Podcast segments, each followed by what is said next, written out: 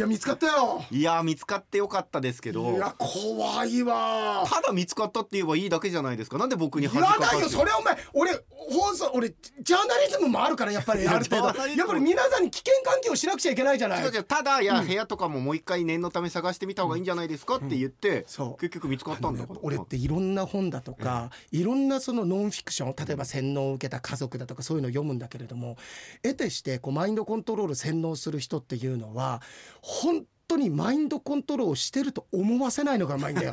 普通の会話の中にやっぱりその心にこう首くっていうのかなその捉えるようなえ投稿してる。だって俺さ途中から本当にない記憶が生まれあ確かにっつってたもんね俺ね。え言ってましたね。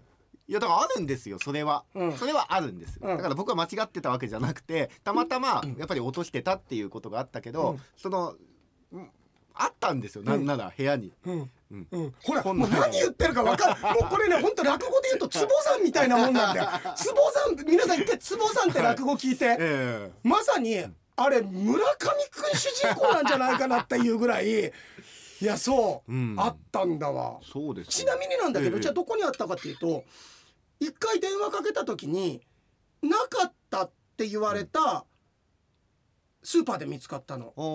だから直接その人はあのなんかねイオン銀行を介してこの銀行に来たの。ええだからもしかしたらそのなあの人はサービスカウンターに届けずに直接こういうの拾ったんですけどって言ってくれたのか。でもサービスカウンターの人がどうなんでしょうね。警察に届けたりみたいな感じではないのかな。警察ではなかった気がするイオン銀行みたいなだった感じがすえるな、ー逆に良かったのかもしれないですね。じゃあそのすぐ電話かけてくれてね。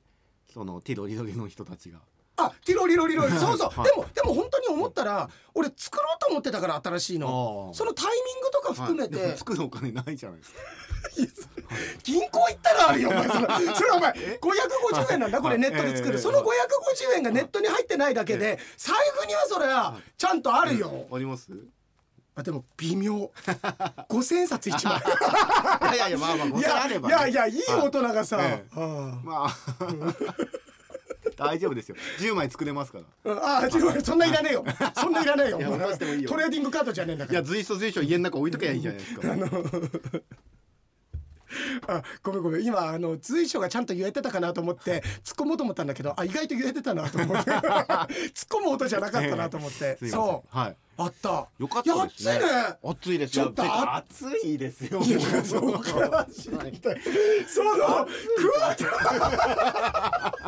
かしいな。空調レース一回目に行ったらしもうもう取れちゃったよお前。取れちゃったよ。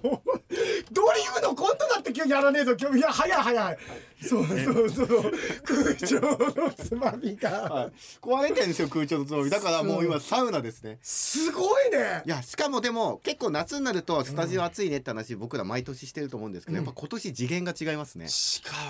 あのーこの間あのえっとそれこそ日照の、はいえっと、タイの方とう用事があってちょっと連絡を取った時に、ええちょうどねえっと北海道に出あ北海道じゃない東京かどっかに出張で来てらっしゃったんだって、でまたタイに戻ったんだけど日本の方が暑いっつってた。まだタイの方がなんか過ごしやすい気がするって、まあ雨季ってこともあって蒸したりもあるけど気温は少し低いのかもしれないけど、でも東京から札幌にいらっしゃった方も待ってください。札幌の方が暑いんですけどって言って。そうだよね、うん。いや待ってくださいって言われたら別に待ってるけどね、こっちいやごめんなさい。まあ待ってくださいって言ったかどうかはごめんなさい。待ってください。お前なんか走ってたの？待ってください！ちょちょっとま待ってください！まいやーダメだ待ってください。まなんですか？いやちょっと待って。まあまあいやいや。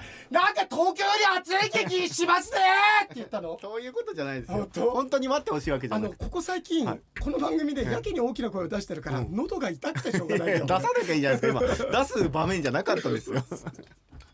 そうなんだ。そうですね。だし実際数値の上でもね札幌の方が高いとか高い36よ度。ねもう35度とか俺今年本当にクーラーつけてよかった、じゃなかったらあのーいろんなその物書いたりだとかさ洋栄商店の準備だとかも含めて頭回んなかったと思ああそうですう、うん、だから俺やっぱりちょこちょこ父さん母さんのところクーラーないから、え電話かけてるよ、うん。大丈夫か？って。そうですよね、まあ、自分だけはね自分の部屋につけてるわけだから心配はします。僕自分の部屋だけにつけてる悪い子。死にます。え死なないなるよお前こうやって。死なない死なない。怖い。大丈夫ですよ。すごいあの昔なんだっけ松岡なんとかっていう小説家のさえ「催眠」っていうえ映画にもなったんだけど千里眼ってのがあって本当にすごい催眠術使う人が人を使って。でもさ催眠術ってまあそれでもやってたけど人を殺すことはダメできないんだってね。要するに村上君を催眠術にかけて、はい。えー、と例えばじゃあ、えー、と誰々をうとまあごめんごめん。さっきちょっと玉手さんと仕事の話があったから玉手さん来たから。玉手さん使わせてもらったけ A どさんでいいですよ。A さんとか B さんとか。あじゃあ、じゃああのあのティーテさん。ティーテさん。ティーテさん。じゃあもういい。たまちゃんでいいから をえ俺が催眠術かけて殺そうとしても村上君はあのやっぱり人間としての倫理とかええ。そういうものがは崩れないから殺すことはできないんだよ。ええあうん、そこでさんだったらできるかもしちょれない。っと待ってください僕がそのさ最初から殺意があったらできるそうあそういうったらことじゃない背中を押してもらえるかもしれない。えでもなんでですかね？なんかそういううのがあるみたい。やっぱり人間のベースの部分のりサイコパスは別よ。はいだけど倫理観だとかそういうものがやっぱり勝るって分かんないよ。もしかしたらそう言って安心させてるだけかもしれないけど一応催眠術っていうのはそういうもんだ。その映画とか小説の中でもそういうような。あの今でも覚えてるあのある人間を殺すシーンがあるんだよ。それ映像も流れてたんだけどそれはえっとねずっと延々と,、えー、とグラウンドを走らせんの。なんかずっと走るみたいな、ええ。それはなんどんな催眠術かかな、走るっていう止まったら死ぬみたいな催眠術かけたのかなんかわかんないけど、ずっと走らせて最後足から骨突き出すまで走るの。もう体がダメになるまで。でそれでその人がまあ死ぬっていうか、っていうようなシーンがあったり。だから手を変え品を変えすればもしかしたら結果死につながるってものはあるかもしれないけどね。いや怖いですね。怖いよ。だけど本当にできる人はさあー。うん。あれはどうなんですか？その例えば自分のことを好きで好きで仕方なくなるみたいな惚れさせるみあたいな。それはできるんじゃない、へえやっぱりあの自分のことをポジティブにさせるっていうのはやっぱり生存本能があるから自分のことをやっぱり愛さないと人間生きていけないからそれすごく大事なことだと思うから自分のこ自分がすごいと思うっていうメンタルにするってことは俺できそうな気がする。へー。うん、それはできそうな気がすうん。るあのしょっぱいも酸っぱいもの全然酸っぱく感じないとかさあそれはあるよって言うじゃん。一回やってみたいよね。ちょっとやってやってやってやって俺いいですか？うんあなたは今からたまちゃんを成敗したくなる。いやいやできないって言ったじゃないですか。なんで行こう立ち上がって行こうとするの？玉手さんぐらいで行こうと思ってい。やでもいやいやいやそそううですよね。よねへそうそう。でもじゃあ結局本当にうん酸っぱくないわけじゃないじゃないですか。だからうん。例えば、えっ、と唐辛子を食べてもそうそうそうそうそうそう辛く感じないだとしてもカプサイシンは取れてるから発汗はするわけじゃないですか。でも脳が辛いと思わない。でもさ、はい。発汗すらもしかしたらさ抑えられるかもしんないんじゃない？だってさ人間ってさあの脳を出せ脳を出せ脳を出せじゃねえ何 その？脳を出せじゃなくて。ほ怖怖脳出せってすごいねやだね自分の上司にさ「おい企画書出せよ」って言われるんだったら分かるけどさ「お前あさってまでに脳出せよ」っ。て言われて怖っ脳が汗を出せっていううん。指示をしてるから汗が出るかうらそんそういうこと。止められるかもしれない。止められる。だってねツンモっていう、えっと、瞑想法があるんだけど、はい。ツンモは実際できる人俺の知り合いとかもあそれこそこの番組でも名前出したことあるけどえっ、とあのえっ、と先生佐藤先生、はい佐藤先生北海道とか来て今あのビームホーフメソッドっていうのを広めるためにやってるんだけど、もう本当にもう間もなく氷点下ぐらいの水に入るんだけど、うん。まあ、それはもちろん冷たいんだけど、本当のヨガの行者日本だと有名なのは成瀬先生って方がいるんだけど成瀬さんって方がいるんだけどとか本当のあのインドとかの行者の人はヒマラヤでほぼ裸で瞑想するからね。自分の周りだけ雪解けてっから。うんっていうことができるのよ人間の能力って。そういう趣味とかではない。趣味じゃないよお前。そういう趣味じゃないよ。そんな人前で裸になりたいっていう趣味じゃないから別に。違うんですね。違うの違う。のあと冷たい雪の上に座って、冷てえみたいなのが気持ちいい冷たい 冷たいそういうのじゃないの。えそ違う。違うの。すごいでしょ？だからそこはまあこうそれこそ俺たちの能力って本当に使い切れてないのいっぱいあるから、うん。あのヨくさ脳みそ5%しか使ってないとかっていうじゃん、ええ。あれはなんか嘘みたいだけどね。実際は実際は95%確かに休んでるかもしれないけどそこは使ったところでみたいなのとかないよっていうのがあるみたいだけれども、まあそれはあのー使ってるその範囲はあると思うけどね。いイケポンはなんか脳使ったことないって言ってたけど。脳使ったことないって言ってました。それあるでしょ一回ぐらい。一回ぐらい。この間のあのキャッシュカードね。その時初めて脳を使うあ脳を使うってこういうことなんだ。失礼極まりない。いやだけど、えそうえっとだからぼ生かして使ってない。でよく言うじゃん、本当にカジマのバカ力ってあるけれどもあれは普段使えないのは筋肉壊れちゃうからはい。筋肉壊れたり、体のそのフィジカルの方がついていけないから潜在能力使ってないだけで本当は僕たちっていうのはもっともっと使える能力っていうのはあるとは言われてるけどね。じゃあやっぱりその普段走って 100m 走とかタイム計測する時と、うん。うんわあ寝坊した仕事に遅刻してしまうみたいな時で走るとやっぱり新記録出たりするんですかね、いやそれは陸上競技場で走った方が早い。あそうなんだって格好がそうだもん、あそっか、うん。あ、それは早いよ。そうですか、うん、へえ真面目に返しちゃったけど俺。うん。いやいいです別に いやそうでもはい。そうそう、だからあうんとそうあその確かにカジマのバカ力的なことで言うと、はい。その人はあだからその普段 100m 走るよりもってこと？ああそうです。でも俺その場合は表での羞恥心とかも入ってくると思うからこんなに全速力で走ったらってそこでやっぱりストッパーかかると思うからそうですね。だから僕のやっぱりやっぱりライオンとかに追われるとかさそういう命の危険とだよさにもしこの逃げないと死んじゃうみたいな。そうそうそうそう。がとか出ますか？うん。うん。と思うよでもライオンもこの今玉手さんめっちゃ速く走ってると思うだから。なんで？二人に殺されいそうになったらやいや危ない危ない だうんうんうんって喜んでますよ。久しぶりに。うんうん。傭兵傭兵いた。いやいたっつって。そうそう。そうですよね。うん。だからもうね使ってない部分は結構あると思うよ、えええええあねえ全然話変えていい、ええ。あれラーメンどこ？ああなんか小鳩ラーメンみたいだったけど。そうです。あ小鳩ラーメン、はい。あの色いいよね、えーどこで食った？小鳩ラーメン。栗山？栗沢？あ栗山？まだ行ったの？はいあーあの本店の方か。そうですね。本店の。食堂。もともとまんじラーメンって言って闇沢のね、え。ー奥にあったんだよねあれね、ええ。でそれが、はい。今は新札幌の地下と。あ新札幌の地下にもあるんですね。昔ね旭川の大ああの闇沢の大にもあったけど闇沢も大へないでしょ、あああそこね。あ栗さんあのあの道沿いでしょ？大きい。そうです。ええ。っと闇沢から栗山とかに抜けるえ道沿いのところ？です。はい。あのラーメンの色うま美いなんかあのあの味食べたくなるよね。いやもうはっきり言えば、うん。はっきり言ってない。全然はっきり言ってない。だはっきり言わせてもらうと。こんなにこんなにツッコミ手前の引き出し開けさせられることあんの？し あの飲み屋である程度酔い回ったどこぞの知らねえ親父相手の時じゃなくてもこの引き出し開けなくちゃいけないことあんの俺。僕芸も歴もう間もなく30年になる俺が。僕もなんでこんな浅いところやったんですかね。あのはっきり言って、今まで食べた醤油ラーメンの中で本当に3本の指に入る。あ本当、うん。食べたことあります？あめちゃめちゃあるよ。俺うんあれあった？あそこの店さ中学生とかそういうような。あのねあそこって大英のえ店舗もそうだったんだけど、はい。札幌の新札幌の地下の店舗もそうなんだけど、昔をイメージしてんの。あそうですね。あそうだった？はい、だからあのなんつうのああいうアルミの弁当箱とかにあーはい。お弁当ご飯詰めておかず入れて、それとラーメンセットでなんか中学2年生とかなんかねそういうメニュー名があんの、えーあなんかね給食っぽいメニューもあってそうそうそうそう。今回は頼まなかったんですけど、うん。でもラーメン。給食みたいなのあんの？そうですね、ん。給食、うん。ラーメンが運ばれてくるのがその銀のトレイみたいなあそうそうそうそうそうそう。乗って運ばれてきましたね。あまだあとあれ、うん。あの水もさええ。あの鉄の夜間みたいなあの金色夜間みたいな。いや水はな。んかこう普通にこうあやるやつ給水器みたいなんでひねる感じ。あのなんかねそのあそこの新札幌の地下行くと普通にテーブルの下がこうガラス張りになってて昔のめんことかさ、はい。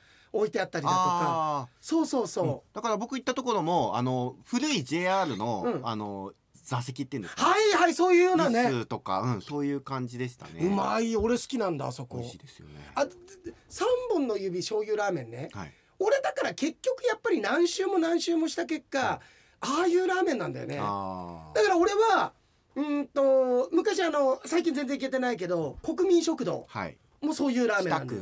そうそう国民はい食堂でしょ、だからまたさ最近さチンタオ系なんていうのチンタン系っつうのあのなんかうん。清い湯って書いてさ、はい。の要するにええ。淡麗系の？はい。でもそれってなんかそう。そういうのって最近な感じがするんだよ、うん。だけどねやっぱりなんか昔っぽいのでああのあそこ白樺茶屋。あの白ビバイ。ビバイ。あの内家からビバイのー間にあるええ鶏飯の店なんだけど、あそこのラーメンが、い。や本当に俺好きなのあの醤油ラーメン、ええ本当昔の、かといってあれ家で出てきそうなラーメンだけど家で出せないんだやっぱりあの味って。難しいんだやっぱりああいうところじゃないと食べられないから、ああまんじがまんじっていうかやっぱり小バとかそうです。見た時そんな感じしたの麩があってナルトがあって、ええいや美味しかった。なんで入ったのたまたま？あもうあの食べたかったんで場所はもちろん知ってましたし、うん。であのー初めてじゃないんだ小バトはじゃえっといやでもね食べあえっとね小鳩というかあ、うん、恵庭恵庭かな千歳かな？おとん食堂ってあって、はい。えー、ちょっと待って調べさせて。おとん食堂、うん。そこのラーメンも同じように美味しいんですよ、おとん食堂、うん、ええっ、とね恵庭かな？恵ー、恵庭で出てきた、うんうん。恵庭ですね。うわーもうまさにこれええ小バトじゃん、えあれこれ醤油屋本店って書いてあるから小バ、えうん、だから多分グループだと思います。で、うん。そこが美味しくてだからその栗山の方にも行きたいなと思ってて。でたまたままあ近くあのー岩見沢の方まで行ったんで、えーちょっと寄って食べあれでもさ、はい。これおとん食堂の方はさおとん食堂すごいマジンガー Z の置物あるんだね。おーええ。うんこれこれありましたあありました。あったはい。これさあれって小バトはでもさ、あんかけなかった気がするけど小バトもあんかけあった？おーでもあの僕が行った時は、えー、とあんかけ焼きそばもすごい。どこ？あんかけ焼きそば。どこに？え僕がこの間行ったところ。あ小バト、はい。あ違う違うあるんだわ、えあこれねこのラーメンあのこれね、うん。いやこのこれえね。あーなんかラーメン食べたくなってきま皆したね。めっちゃめちゃなってくるよだれ出てくるね、はじゃあ先日でもいいんじゃないこれ。い、行きますか先日。いやいやいやいや。このこのね細縮れ麺っていうかさそう。俺それが好きなの、おもうねもうやっぱり細くて縮れてないとあの、俺太いのあんま好きじゃないなああさそうですね。なんかまあもちろん太麺は太麺の良さが山僕はある。岡屋の良さもあるんだ、はいわかります。山岡屋であれ細縮れ麺だとまたちょっと話変わってくるんだけど。家系ラーメンはやっぱ太い方がいいですよね。そうだね。うん。うんそうそう。だからあのそのね昔風のあっさり醤油ラーメンはやっぱり細縮れ麺の方がいい。いいよね。帰る準備してます？はい 大丈夫です。大丈夫大丈夫。い。やメールをさはい。ちょっと読もうかなと思った、ええあ小バトだったんだね。そうです。ぜひちょっとまた今度行きましょうよ。あいいね、そうだね、いやあのさあの似たようなラーメンあるんだよ、うん。だけどあこれじゃいや見た目はそっくりなんだけど、ええ。これじゃないってのない、まあまあまあまあ。なんでかな？なんでなんだろう？あのこうあ昔っぽいラーメンなんだけどなんかが違うんだよなっていう、まあ、言ってしまえば昔風なんだけど、うん。じゃあちょっと物足りないなっていそううのはあります。物足りないっていうのは例えばね、えっと同じ表現に入っちゃうんだけど、うん。白樺茶屋って、言ったら今のラーメンみんなのラーメンの味からくると物足りない味なんだよ。だけどその物足りなさを食べたいの、うんうんうん。だけどそういう物足りなさじゃないんだよ、ええなんかね、はい。なんかが足りない。あうんあーそうだね。そうだね、えーっとななんつったらいいんだろう。あんまりそのまああとなんつったら余計な小細工しすぎてここんな味になってねえかなってのもあるし、たぬき工事のうん。赤星とかは、赤星は俺何回か行ったことあるけど、ええあごめん赤星がまさに俺どっちかっていうとそういうのに近いかな、ああそうですか。俺小鳩とかの方がまだ好き、ええああそうですか。うん。うん。そうなん。だ赤星はじゃあ入るの？僕は好きですよ。醤油ラーメメンさっきさ3本の指に入るかもって言った時まあ全部サンバガラス言えとは言わないけど、えもう一個同じような醤油ラーメンでなんかある？いや僕だからその話を聞いた時にうん。白樺茶屋まで行って食べてるんだったら、前も話したことありますけど内江のあーごめん。俺まだ行ってないの。ちょっとなんだっけ？吉野さん吉野寿司のラーメン醤油ラーメンをぜひ食べてああそれで思い出した、はい。そう。だからそのいやまだやってらっしゃるといいなそのあれ。あっけしか。あっけしあのロケ行った時にええたまたま入ったお寿司屋さんおばあちゃん一人でやってるお寿司屋さんで昼間入ったんだけどラーメンがあったんだよ。それがまさにそういうラーメンだった。あと吉野寿司、はい。ぜひ食べていただきたいな吉野寿司ラ内江で、あやっぱりラーメン出てくるもん、ええ。うわもうめちゃめちゃ美味しそうだそうこれねですはい。これ昼いや何これお寿司とセットで食べられるの？あまあお寿司屋さんなんでお寿司ももちろん頼めますけどまあ僕はあんまりお寿司を一緒に頼むことはないですけどね。これいいね。はい。えこれ営業時間どうなってんだこれ？まあランチもやってますし夜もやってるあじゃないですか。本当だ。うん昼間休みないのかな？11時からはい夜の7時半までになってんだ。ええ。一応休みなしみたいになってるけど多分これまあさすがに休みあると思うんだけど、えええ吉野寿司さんえこ場所どこ？場所は内営駅のすぐ前です。駅前。これ？そうです。えこれえ何駅の前？これが。内営駅がちょうどこの左側にある感じですね。うわなんか地元の人に愛されてそう。う、ん。いやだから僕はこれもう多少思い出のそのボーナスポイントがねうん。入ってますけれどもうんやっぱりそれはもう醤油ラーメンも美味しいちょっと待って、はい。これも吉野寿司？これも。こんなのもありそまああるんじゃないですかね。三僕はもうラーメンばっかりなんででも定食とかそういうのもありますいや今度さあのーちょっと出かける時さ、え。あ一回さ俺たちちょっと本屋合わせてさ、はい北斗行こうよっつってたじゃん、えええありましたね。昼ここ行きたくあなあいいですね。いちょっとさ昼前ぐらいに出てはい。ここ食べて、えで向こう行った温泉使えってさ、はい。ええあ僕はもう行きたい。あいいねここ行こうよ、はい。あちょっと俺絶対忘れそうだから、はい。覚えといて。はい。うわうまそうだね。いやだからまああんまり期待しないでほしいなというのもねありますけど。思いっきり舌打ちしながら食べてやろうかな。あの首かしげながらね もう出てく時も金払わないで出てくなんでの。あーすごい。はい。これもそうなこれ何ラーメン？これ塩かなんかかな？あそうですね。塩とか味噌もね。うん。美味しいですけど。いやもう見てるだけであ、はい。そこなんだ吉野と、はい。じゃあ小鳩入ってんだ、あまあだから今回食べてですね。だからこんなに美味しいとはみたいなえー皆さんのそういうのなんかそのなんつうのいわゆるこってり系じゃなくて、さっぱり系のこんなラーメンあるよあ教えてもらいたいね。そうです教えてほしいですね。うん。うん。そうだね。あそれでねこれ先週ちょっと読めなかったんだけど、はい。あの嬉しいメールあの熊谷食堂。ねえ。が実はね俺会ったのは今年初めてなのよ、はい。一番最初はねあの5月のね熊谷食堂っていうラジオネームですね。あそうです。食堂食堂ではない。あのさっぱり系のラーメンやってラーメン屋さんのの流れからね熊谷でもね、はい。あのこれ言っていい話だと思うんだけどもともとその熊谷食堂が好きな食堂がそれ熊ちゃん食堂って名前だったんだって、へーそれがなくなったからええ。その名前だけ残したいってことで。そういうラジオネーム熊谷食堂っていう、へーなんでちゃんを単にしたのか別にそのまんまでもよかったんじゃないのっていう。アレンジしたんですねアレンジしたんだね、はい。ええ。うん、得てしてこういうあのアレンジって曲的にもよくなくなるからね。オリジナル聞きたいみたいな。いやいやいやいやうん。そんなことないです稲葉、あの稲葉あのアキラの分かってくださいはオリジナルが一番いいから。アレンジしたらダメ。よくねあの15周年を記念して、うん。あの再録し直してアレンジもねちょっ絶と対もう一番最初言ってたやつが一番美味しい。はい。涙で文字が滲んでいたなら。いや違う。そこ分かってくださいですよね。そこ分かってくださいなんですけどね。まあ 涙でがいいんだよ、はい。文字が滲んでいたなら分かってくださいなんだよ。はい。涙で文字が滲んでいたなそんなら歌い方じゃないんじゃないですか？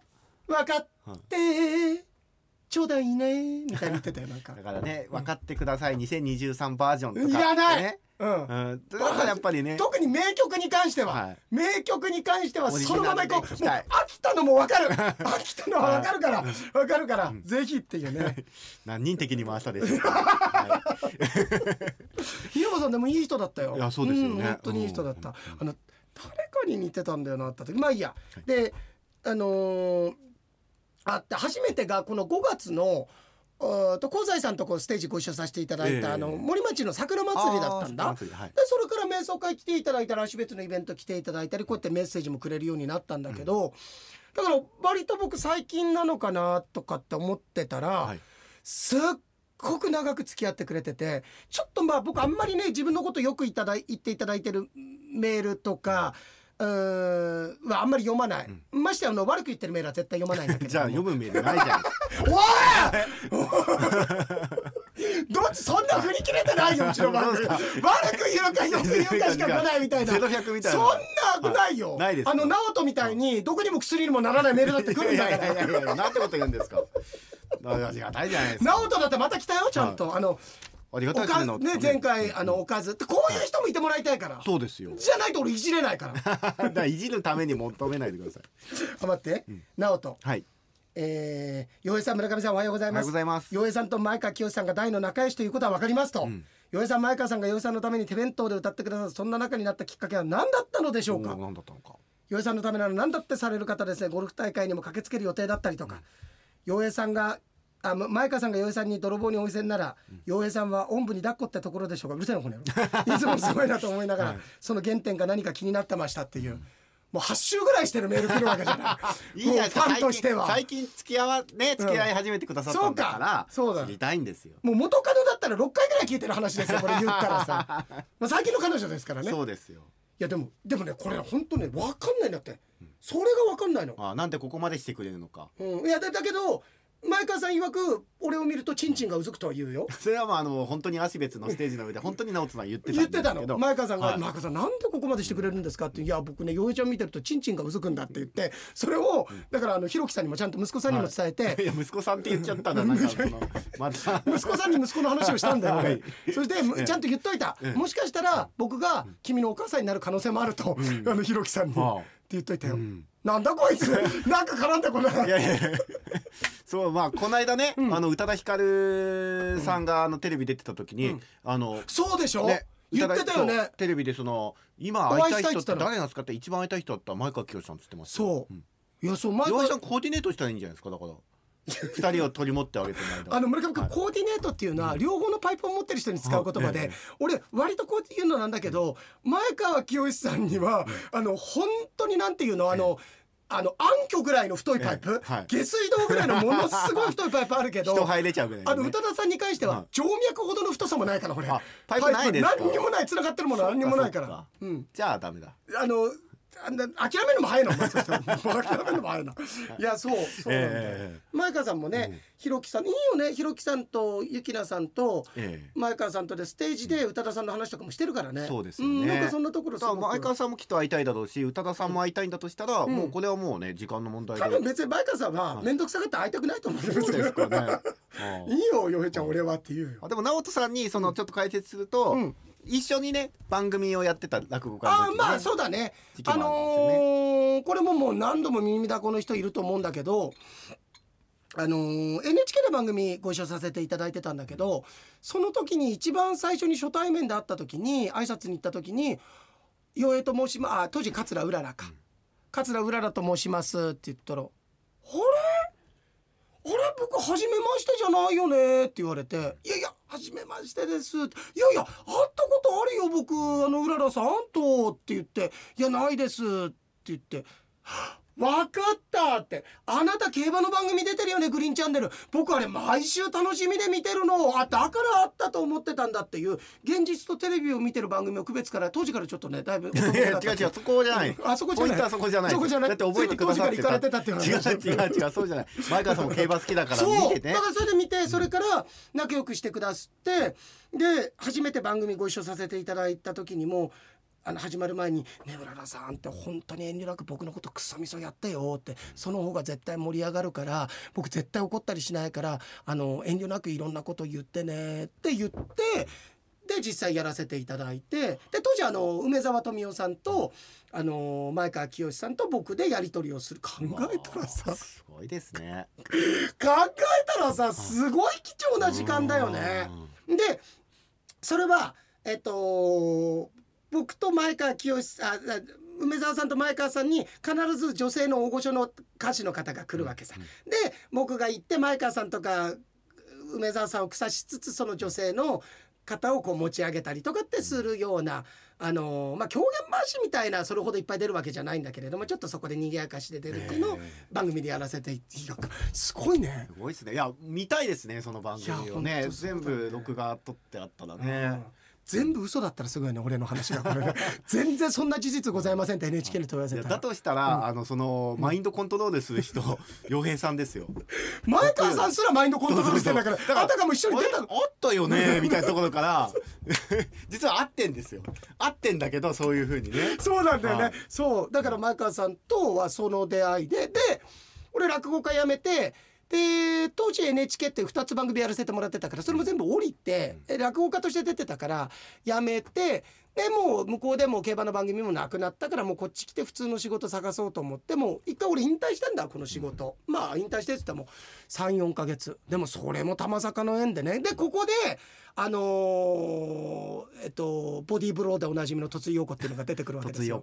そう、はい。あの数々の人のの内臓を破裂させた女でおあなじみの、はハルクよりパンチ力あるんだから。早いですねまたね。そうはい。そううん。でその突井さんとご縁があってまあこの番組っていうか STV でお世話になるようになった時に、あのー STV の公開録音でそれこそあの時も森町かどっかだったんだよ。俺はその時行ってないよ、ええ行ってないんだけど聞いたから「あいやごめんなさい」って僕実は前川清さんと一緒にご一緒させていただいたことがあってすごいお世話になって可愛がっててもらってたのでまだ北海道で仕事やってるっていうことを別にだから一緒に仕事したいとかじゃなくてねかつてお世話になりました今おあのー以前いただいたお言葉とかに勇気をもらってまだ続けることができてますっていうようなことを書いた手紙を持ってってもらったんだよ。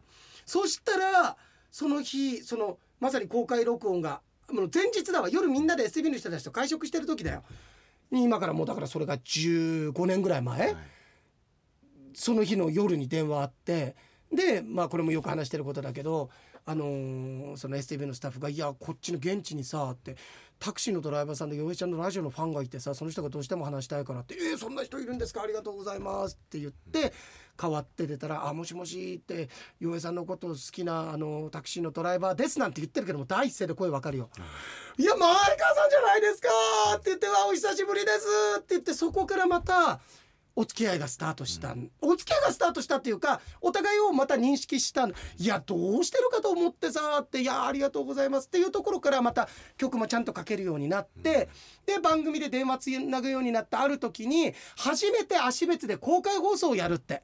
なった時にいやこれももう耳だこでだよみんな。だけどもう直人がどうしても聞きたいっていうから 直人のせいですこれは。いやだけどそうね。それでさ、うん。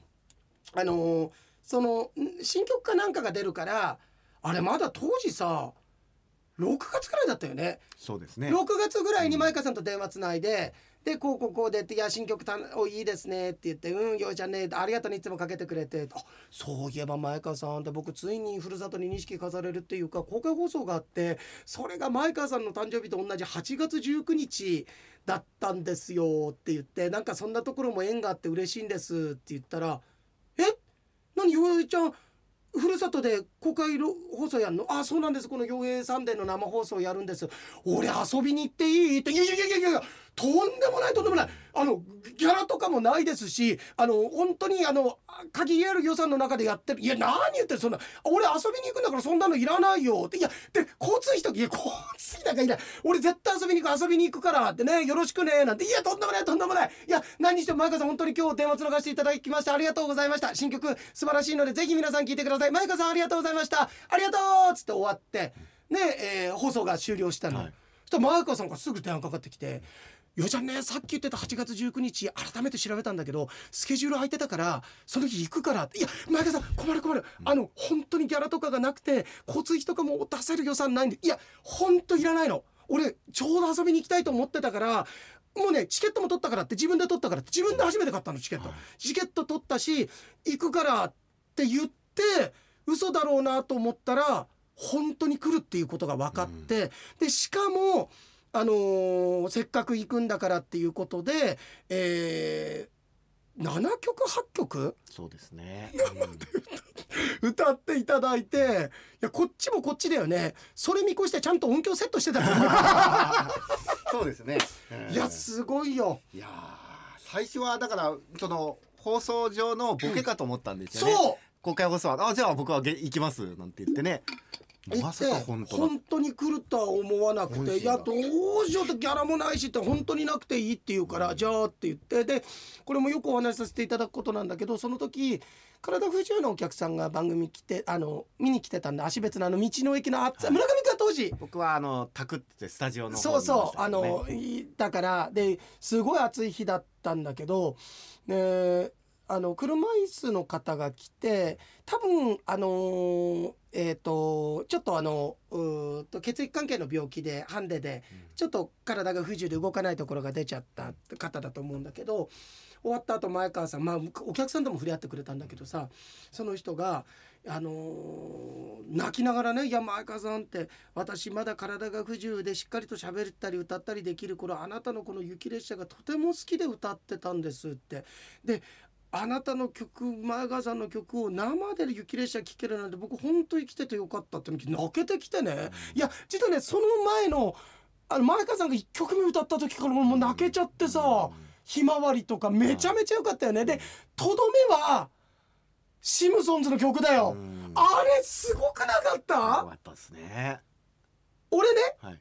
あんまりもうこれ以上言わないけれども、いいつかの夢でもうこれは夢でもうこの後宝箱にしまってっからこれは言わない今後いつか僕がまた公開放送をやったりなんか違う番組の形になった時は俺エンディングテーマはシムソンズ使いたいよやっぱり、うん俺もあれは実はだから他一切使ってないじゃん今はいあれ実は撮ってるの自分、あれは僕の中で特別な曲なので、あの曲はいつか絶対使うからねって思ってるからすごいよかったよ。でさあのー学生たちがこう演奏してくれて生でシムソンズのさ「ワンツースリーフォーじゃんじゃん」その仕上がりがさうん。尋常じゃなかったよね。もう。だから実はそのそもそも時間がない中ないの！大会もあってそう！で大事な大会があるから大会の曲を練習する、うんね、必要がある中で、やっぱりその放送上にわざわざそう、ね。だから一曲増えることになっちゃうから。増えること。になっちゃってちょっと多分仕上がりもでもいいじゃんな。音が流れたらさ俺がそれもいじったりもできるしうん。みたいに言ったらこれ大会の課題曲だったのぐらいの中学生だよ。うん。仕上げてくれて。いやでもさ考えたらもう当時の子って二十歳以上になってるわけでしょ？なってますね。すごいね。いや本当に一人一人あなたたちのおかげで番組があの素晴らしいものになったって本当改めて俺言いたいよね。いやでももしかしたらこの先ねあの時フルートを吹いていたのは私ですとかそうだよそんな人にね出会ったらなんかそれだけでなんか涙が出てくるような、ね、いやねうん。なんかさこの間キラキラフェスタ俺司会で行ったじゃない、あキラキラフェスタもさすげえ夜イベントいいんだあのレーザー光線と花火とだけど、ねこれ昼間は公開放送やってさで5時からはもうあとはみんな花火まで飲食楽しんでみたいなのとかさいやこれいろんなこと足別できそうだなってすごい思ったよ。そう。ですね。やりたいねいつまかね。たねいつか絶対やりたいですやりたいね、うん。絶対やりたいね、うん。でそれはすで足別の人たちにも俺本当にさそこれかなるかもしれないからもう市長とか観光協会の人お金貯めとこうねとかさ、うん。貸しかけたいよ、うん。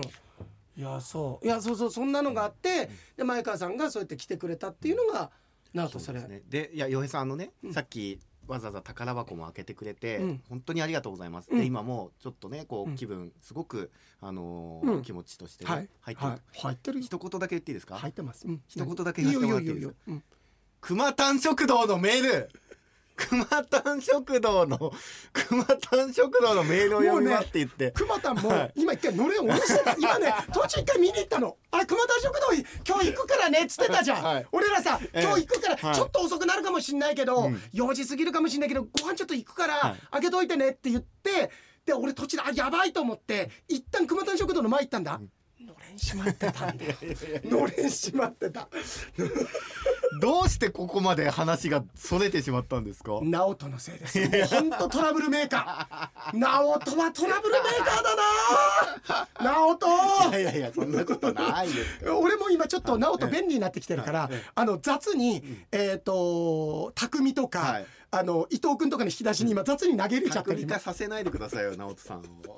で戻りましょう熊田あの食堂。そう、はい、でね俺先週届いてたんだけどだから本当に熊丹食堂って実は長い付き合いだったんだ、で俺のこれじゃあんまり褒めてるあメール読まないんだよとかっていう、なんかそこからちょっとはい。ずれたのか、ええ。だけどねちょっとこれね、えっ、とあちょっとちょっとあれだから全部読ませてもらうか、はい。えっ、と洋平さん村上さんこんにちは。いつも太陽系第13惑星楽しく聞かせていただきありがとうございます。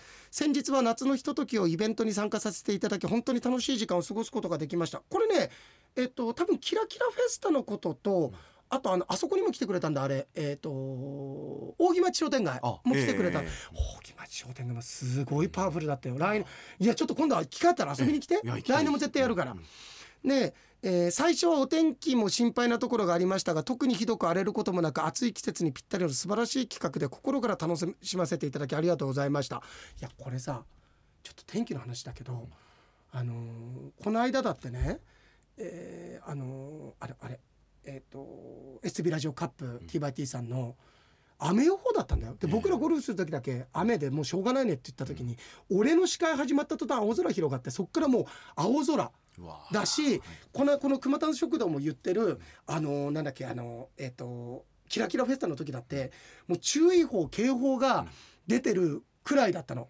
だけどあのその本当これみんな奇跡だって言うけどもちろん青空こそ広がらないけどその周りだけ、えー雨ちょっとだけ降ったの5分ぐらい、うん。それ以外は雨降らずに、えーキラキラフェスタこれすごいことだねって。いや俺やっぱりね結構晴れ男のところがあるんだわ、いやだからすごいなっていうようなことで、うん。ちょっとイケポンの。すごいとは思うんです、うん。僕も。はい。すごいとは思うんですけど、うんうん。お願いだからメールに戻ってください、何の？あの熊食堂。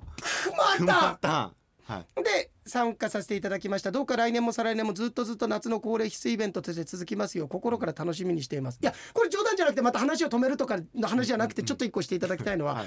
俺最近やっぱりねイベントちょっと好きになってきた。っていうのははい。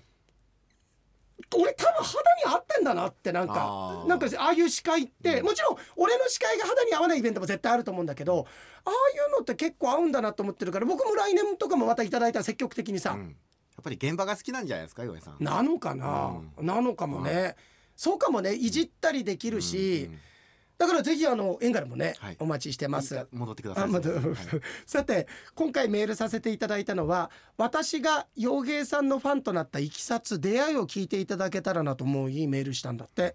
思い返しますと123年ほど前の土曜日の STV ラジオ日高五郎省内の中継からそして日曜日の洋平サンデーだっていうことで放送当時の私の職業は現役の陸上自衛官。今もねもう本当にあのー60近いのかな？なんだけどすごいムキムキなのさ。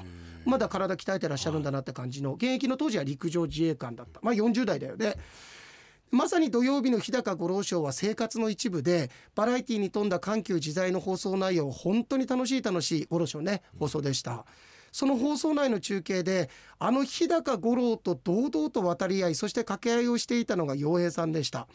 ラジオのスピーカーからのとても聞きやすくそして、えーメロ快活なね、えー口調でウィットに富んだ楽しい話ぶりにいっぺんにファンとなりました。そして日曜日の陽平サンデーへと向かったんです。ってことなの。いやすごくいい聞き方してくださってあのよくさあのあこれもよく番組でお話しさせていただくことはあるんだけどそれはそれで俺甘んじて受け入れてそうなんですよとも言わせてもらったんだけどおめえいつも日高五郎にいじめられて大変だな頑張れよっていう方もいるんだけど実はあそこのパワーバランスって面白くて、五郎さんもよく言ってたようにあの中継の実は強者って俺だったりするんだよね、実は五郎さんってずっとそんな役回り引き受けてくれてたんだよね、それこそマインドコントロールじゃないけどさ、僕がいじめられてる体でその実五郎さんがいつも「お前いっつもお前の評判上げるためにやってんじゃねえか」とかさ、俺が損してってあれ実はうまいなんかバランス取れてたんだよいね。やそうなんです。それも同感なんですけど、うん。メールに戻ってほしいなって思いの方が勝っちゃってもうほら熊田お前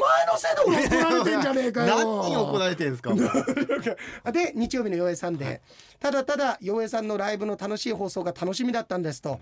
娯楽の殿堂洋平サンデーの看板につながり、えー日曜娯楽の殿堂洋平サンデー今週もありがとうございますって。必ず俺始めてましたから、はい。でそうこうしているうちに毎週末のラジオの放送を楽しみに過ごしていたところ私の自衛隊の勤務の海外派遣が決まってこれがすごいあの南スーダンだったんだよ。大変だったよ当時ね。アフリカの南スーダンだったんです。およそ1年間現地に派遣され活動してきました。2012年当時は現地でも通信速度が遅いながらもインターネットは一応使用できてたんだって。残念なことにまだラジオのラジコなどのインターネット放送は登場してなかったとそこで私はどうしても聞きたかった洋平サンデーと日高晤郎ショーはどうしても聞きたい日本の家族に毎週日高晤郎ショー洋平サンデーをカセットテープに録音してもらって2週間に一度日本からの補給物資とともにスーダンへ空輸してもらって現地へ持参した会話録音用のミニカセットで聞いてましたっていう。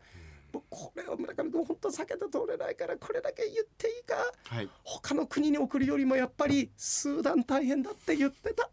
言ってた。これは許して。いいです。いいです。だって言いたかっただろうな。なぜアナログなカセットテープでの録音なのか、はい。これね理由があって情報漏洩防止などの観点から MP3 などのデータを記憶媒体でのやり取りやっぱり禁止。だからすごいよね。こうい。うまあ逆にそういうところに送ってうん。ぐらいってとこそれでも聞きたかったってことだよね。補給物資だって限られてるじゃんだってね。ね。現地では1日の任務が終わっての休息時間では派遣された仲間で一緒にカセットテープの 4A3 デを聞きお互いにもあそうなんだみんなで聞いてくれてたの？あいや俺これちょっと泣きそうだな嬉しいねうん。いや村上君俺たちあの時すごい頑張ってたもんね。うん。いや今も頑張ってるよ。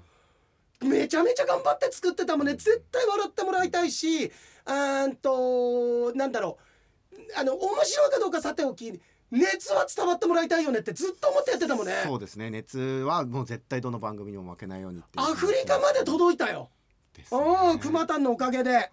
でお互い聞き合い笑い合い日々のストレスを解放させてもらって本当にありがたかったですそんなこんなで無事任務の完了し帰国しいつもの日々に戻ったとそのうちいつの日か洋江さんの生のトークをぜひとも聞いてみたいと思いまずは土曜日の日高五郎賞の中継へと。で過去に五郎省内で STV ハウジングプラザ平岡からの洋江さんの中継があった時にたまたま札幌に旅行中だったんだって、おおこの近くで洋江さんの中継があるとラジオから聞こえたので勇んでウキウキしながら中継現場へ駆けつけたのですが洋江さんを見つける前に、えーとあるまあこれ名前書いたんだけどとある、えーハウスメーカーのセールスに捕まりおよそ2時間にわたりモデルハウス内に軟禁セールス を軟禁されセールストークを繰り広げられ洋江さんの中継を生で聞けなかったのもいい思い出です。その時を取り戻すかのように今では洋江さんの生のステージにできる限りお邪魔させてもらっていいる次第ですと。これからもずっと洋江さんのファンでいさせていただけたらいいなと思ってもいやこちらこそよ。いろんな方に布教してくれてありがとう。月並みな挨拶ですがこれからもどうぞ末永くよろしくお願いします。画像は洋江さんでを聞きながら洋江さんに励まされながらですね南スーダンで活動していた時のものです。あっと熊丹食堂いいメールじゃーありがたいでですね。本当に言ってたよってことで、ええ。南スーダン派遣えっと施設みたいなこれけこれあの落語界のめくりみたいになめくりみたいになってるんですね。あのあれね次出てくる人のあの木のえやつのね、はで写真、うん。あれ？写真も。俺熊丹食堂何回も会ってて、ええ。そのブルーベレーかぶってて、いわゆる迷彩服の本当にあの PKO みたいなね、感じのやつの、そっか岩井さんは会ってますもんね。僕会ってないから、ええ。この真ん中の人があれじゃないですか？熊谷食堂じゃないですか？これお前、スト2とかに出てくるぐらい強さお前ガイルとかみたいな感じの。これこんないや待って熊田いなくない？どれ熊田？何番目のあのねが私ですみ一たいな、番ねね、み右の端っこにいる人、あこ向かってっていうかこれで見ると一番左にいるのが、池野メダカさんだってことだけは分かるいや違いますよ。似てますどけど 似てますけど違います。池野メダカさんずいぶんちっちゃくない、いやでもえここに熊田どれさいや真ん中の人でしょ。サングラスでわかんないんですよきっと。いやこれあれだよ。メタルギアソリッドに出てくる人だもんこれ。これコナミ案件だよ。違うよ。これ小島秀夫案件だもん。えー、でもねなんかこういう写真を見させていただくと。え誰？だどこ？全部嘘だったりして人の写真もマインドコントロールすごいじゃん。はいあわかった。熊丹食堂が撮ってるんじゃないですか写真を。カメラマンだから写ってとない。んだおとぼけ野郎だよそれだったらとんだおとぼけ野郎だよ。自分と入ってませんでしたみたいなじゃん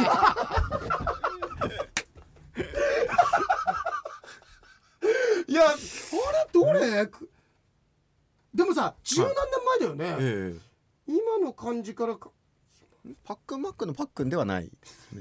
パックンではないよ、はい。違う。あのパックンではない、はい。コメンテーター出てないから。あそうですか、ええそう。パックンそうだよね、うん。えー、うん。あとちょっとごめんわかんない、えええ真ん中だったらはい。真ん中だったら俺ごめん。ちょっと今あの先週とかもさ、はい。い、やもう筋骨隆々のただのじじいですよとかいじってたじゃん、うん実はこれ今日収録って25でしょ、はいで27放送でしょ、間の26瞑想会でえ来るんだ、あだから、はい。ちょっとそのあたりから付き合い方が あありがとうございますみたいな。殺される可能性あるから。やいやいやいやすごいよ、ええ。ソニックブーム出すもん絶対これ。まあそんな感じですよね、うんサマーソルトキックとかさ。ね。すごい、だって一人だけもう靴のこのうん、硬質感が違うじゃんそうですねなんかうん。長靴というんですかね。なんかすっごい硬そうな靴履いてんじゃん、はい。え誰これ？どれ熊田？ちょっと教えてもらいたいですね。ねでもいや真ん中ですよっていう可能性はありますからえね。えは真ん中これ日本人そもそも。これえこの池野メダカさんのい隣の海外の野メダカ方さんじゃない。あのまあだからこういろんな国の方がいらっしゃるんですうん。そうだよねそうだよね。うん。でそう考えると多分、うん。この右の二人のどっちかじゃないですか？この迷彩服のこの種類が、ああいいとこ見つける、あ本当だ本当だ、え。あのここ名作でこの真ん中のさ外国っぽい二人はさ、ええあのあのペットボトルのライフガードみたいの着てるじゃん。ライフガードの飲み物みたいなさ。いやそうだけど、うん。そうだけどまさにライフガードじゃない スポンサーついてるじゃんめっちゃっぽいですけど違いますよ、うん、でこれあの吉本新喜劇の服いや違う。メダカさん。で多分そのうん。えどっち違だうんですよね一番メこダカさんどっちかじゃないですか。ば、はい、今眼鏡かけてんだ？ええ。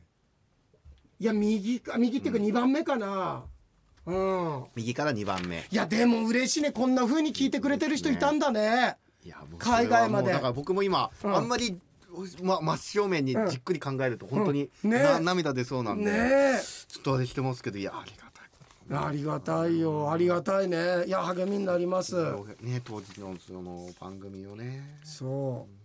えー、ああとあのゆきさんからもなくされたキャッシュカードは見つかりましたがだから見つかっいやだから違う。違う。だからそれはメールの時点でだから本当に。メール送った時点ではまだ言ってないでしょ？そのあたりなんか考えてさ。あね？あ、そうですね。だからうん、そろそろ見つかり見つそうだな。かってよかったですねぐらいで送ってで送ってて見つかってなかったらクソみそニュース。大変ですよこの番組。大変な番組ですね。大変な番組に引っかかりましたよ、はい。えあでね、うん。あのー藤子 F 不二雄先生のお話しされてましたが洋平さんのおっしゃる通り誰にも不快感がなく見られる絵を描かれると描かれると私も思いましたって。そう。ね。その割にはちゃんと物語奥行きあるからね。忍者服部くんや怪物くんパーマンなど子供の頃見ていたその中でも笑うセールスマンのドンが子供ながら怖かった。あれまあ A 先生の方だからね、うんうんうん。ドラえもんのもう子供の頃よく見てみましたが私が一番印象深かった話はバイバイーンだってなんですかバイバイーンって。なんかすごいあの、はい。ダッターンみたいな感じだね。ダッターンバイーンバイーンみたいな。な。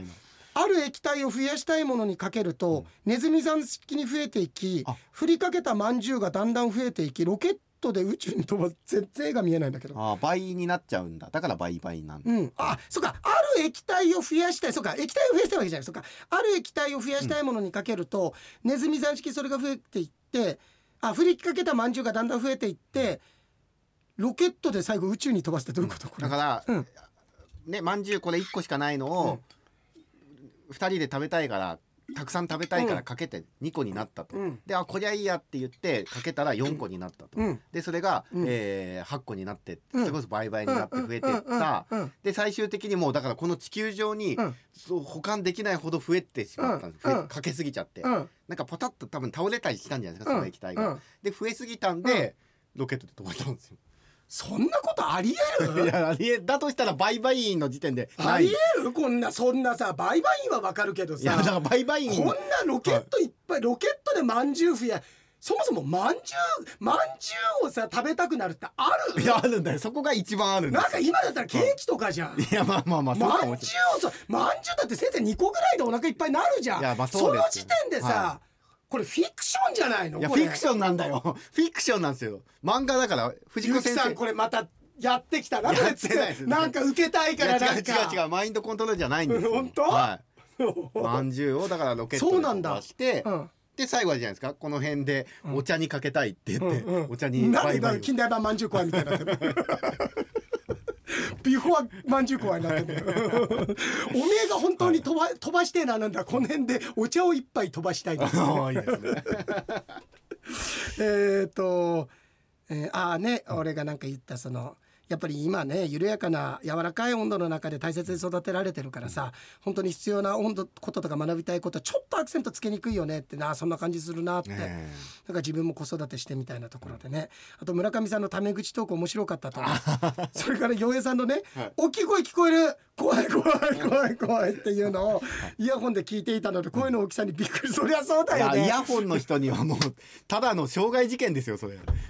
本当に 本当そうだよね、はい。えあのただ一人で笑ってましたっていう。ありがとうございます。えーえーっとねそんなんで。あおしょぼさんからも。お省吾さん。あ木曽義仲を助けその義仲に打たれるという悲劇1,000年ぐらい前から。えーえあごめん俺ちょっとあのこれちょっといいまいち読み方が分かんないんだけれども、うん。あこれなんかそういう言葉の使い方あるんだね。うんえーであのー三田は源氏一族のその俺三田のあのシンクロがあったじゃん。え源氏一族のボスキャラ中のボスやらあのーこれえっ、とひ孫ってことなのかなこれ。えですかね。うん。うん。源優これ源のこれなんて言うんだろうね。うん。もう漢字が難しいですね難しいなおい。見たことないような。おいおい。いやいやいや。い やちょっと待って。はい。これ。なんか融雪草の優みたいな字ですけど。そうそうそうんうん。渡辺の綱ぐらいはわかるけどさ。あそあでも綱と網もそう。わかんない。これ五郎さんだったら怒ってるよ、うん。ほう。振り仮名あの振れって。あのこういうのはちゃんとあの分かってる風に送ってきたらダメだぞっつって。本当に言うからね。うんそうそう、あそう待って。もうえーえーっと待ってね。ちょっと待って。これだけじゃああはい。れさして、うんとあイケボンもねえたくさん来てありがとうございます。伊藤君もね。いいとうんこもね。直人さんも本当にありがとうございます。あこれ源の通ってこの人そうかお話聞いてた。源の通の通ってこの字当てるんだ。えー、渡辺徹の徹じゃないんですね。違う俺そしたら源の鉄って呼んでた えーえー渡辺の綱とかね、はいそうそうそう。おー。そうなんだね、うん。オッケーオッケー。あでねイケポン。はい、うーんと。えーっとあれちょっと待ってよ。うーんとね。あと。あ匠もねありがとう。匠さんもバリメロさんも。ありがとう。あバリメロもね、あ天川伝説殺人事件ね。いや俺天川神社はさ、ちょっと吉報ツアーでも一回も考えてんだけどそれよりもね、俺増地さんとエスケシさんと行きたいんだよこれ言ってんだよずっと。ねこうやっぱ音楽に縁のあるとこだから、うん。いやイケポンからのメールでさ、はい。俺なんだったっけなこれだけちょっとうんとあれ？どどこだ？あれ？あれ？あれ？ないな。うんと。今忙しいみたいですねイケポンさん。ああもう暑くて大変でしょ、イケボンもそうだけど、ね。梅とかさ、ね。農農業やってる人、ね、農業の方もそうね厨房の方も。そうだいや俺これ、はい。あ言ったなと思ってさあのくだり面白かったあのテントのくだりで先週さ、あの俺キャンパー無理だわとかっつって、はい。あのだから本当なんもないしってテントあだからね、で俺が「いやテンヨウが車もそれほど走ってないしさテントもないし」って言った時にあ「テントもなかったら死んじゃいますよ」って時に「いやここで言っても面白くないんで先週聞いてたから、ええ。ええあのーあの黄泉の国からじゃないですかって あの流れがね、はい。俺もちょっと思い出して笑っちゃったよ。あ出たそう。トーク界の加藤隆。ゴールドター。ン ゴールドター。ンそうです。ありがとうございます、ありがとうございます、ありがとうございます。結構喋ったんじゃない、なんだかんだで。ね。はい。ではいきます、はい。先日回転寿司で門前の小僧習わぬ経を読むと言ったら、ネプチューンの原田が大食いでギャル曽根に圧倒され苦しい顔で後悔したやんを見て店員さんに悶絶の大蔵叶わぬ経を悔やむうんと言われたいのです、うんさてここでジョークをそのネプチューンのホリケンがひっくり返っている泰造に「起きろ!」と言っても起き上がらないので泰造の顔をまったいだノーパンの藤子ちゃんが「立ったわよ」と言ったら「パンツを履けや!」と名倉がそれを履かそうとしたので腹が立ったホリケンが名倉の胸倉これちなみにかかってますよ、うん。名倉の胸倉をつかみボコボコにしてやるをこう言った。ボッキボキにしてやる。そのボッキボキを聞いて注文したホッキ貝が「まだ来ないやん」をネプチューンだけにこう言った「貝おせー」何が腹立つってさ、俺らの何週間か前とかちゃんと踏まえてるところがさ なんか腹立つなそうですね。ちゃんと引っ掛けてネプチューンの話もしましたしね。つそうだね、うん。いやありがとうございました、もう最近会ってないですけど元気だと思いますが暑い夏。暑いですから井野さんもね本当に。本当気をつけてね。ね気象災害だよこれ。本当ですね。はい。といったところでまた来週で来週の日曜日はそれこそねあのーあれですから。エンガル。エンガル、はい。あそれこそもしかしたらまた来週も一曲かけるかもしれないのでま浅た香唯さん朝香ゆあそうだね、はい。マーカーさんとかじゃなくてそうだ佐藤さんねもいいし浅香唯さんとあれ？あとえー岡みどりさん。岡みどりさんね。うん岡みどりさんとね三人だからね、うん。ということで弱いでした。村上でした